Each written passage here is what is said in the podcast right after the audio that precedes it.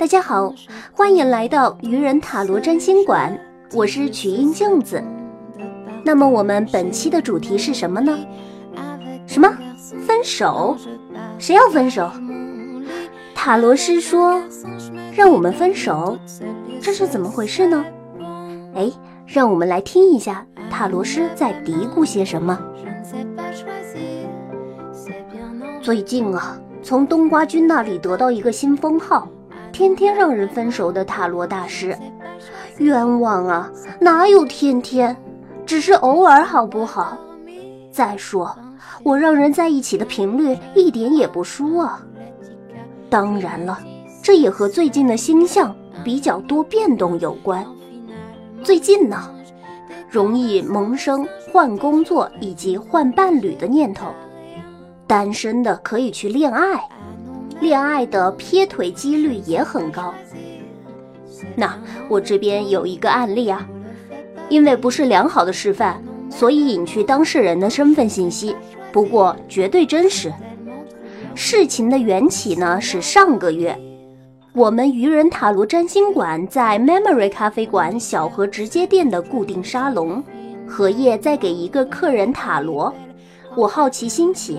上去看了一眼，然后对荷叶的客人，一位九零后的女孩说：“分了吧，既然不爱，就赶紧分。”女孩说她不忍心，于是我又说：“假装天使比做恶魔更可恶，爱情死了就该让它入土为安，这是他作为这段感情刽子手最后的义务。”至于之后他会被对方恨，也是他应该去背负的十字架，总好过拖着拖着两个人的爱情腐烂了，所有的美好都不在，只剩下一滩烂肉和白骨。很显然，女孩没听我的，所以才有了后来的事情。一个月后，通过管理的微信群，她找到我说感情的事让她很心塞。我问她。不是应该分了吗？她说并没有，她刚刚发现男朋友瞒着她劈腿了。我说这不是正好吗？之前她说不出口，现在有了现成的理由，而且她也不必背负良心的十字架了。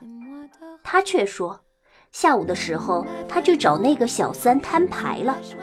我心里顿时跑过一群草泥马。我问她。接下来怎么办？他给我发了一串大哭的表情，然后说他也不知道，觉得现在分根本就是便宜了那对狗男女。我对着手机屏幕叹了口气，哎，别那么幼稚好吗？你挡着别人的路，难道就不浪费自己的时间和感情吗？何况你也不再爱他了，何不放他自由，也让自己自在呢？你猜他说啥？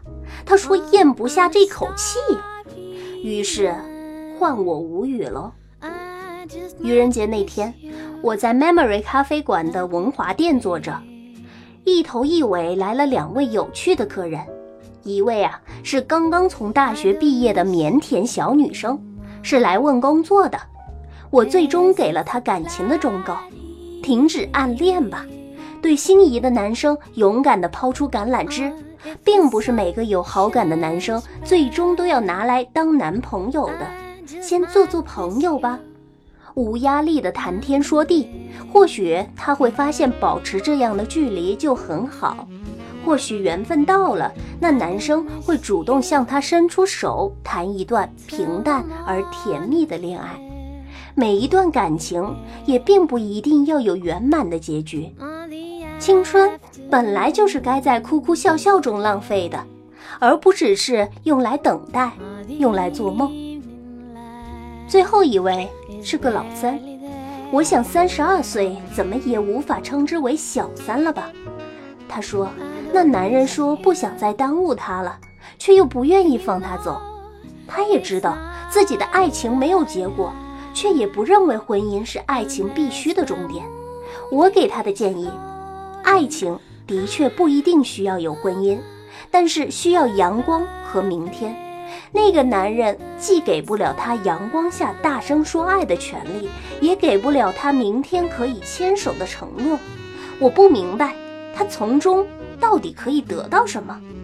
我说过，爱情是一个人的事，两个人的业，与他人无关。然而，中间要是夹杂着其中一个人的家庭，他一个人是否背得起？而那个男人又是否值得他去背负？我没告诉他的是，那男人其实并不如他那么爱。最终。他说他回去会和那个男人说清楚。我告诉他，假使分不了，请你去医院冷冻卵子。好吧，这么看来，貌似我真的是天天叫人分手的塔罗大师。其实分手也好，在一起也好，在我看来都不是问题。问题是，你知不知道，所有的选择其实只是你一个人的问题。想要做天使成全也罢，想要做恶魔自私也罢，都无所谓。有所谓的是，跌倒时不要企图骗自己，不要贪图别人会伸手来拉你。自己的路自己走，自己的选择自己做，这样或许有时会痛苦，却不会迷路。很多人问我，塔罗是不是算命？我再回答一次。塔罗不是算命，它只是在帮你梳理过去的自己，在你迷茫、痛苦或者彷徨时，帮助你认清来时的路。好了，这一期的节目就到这里，我们下期节目再见。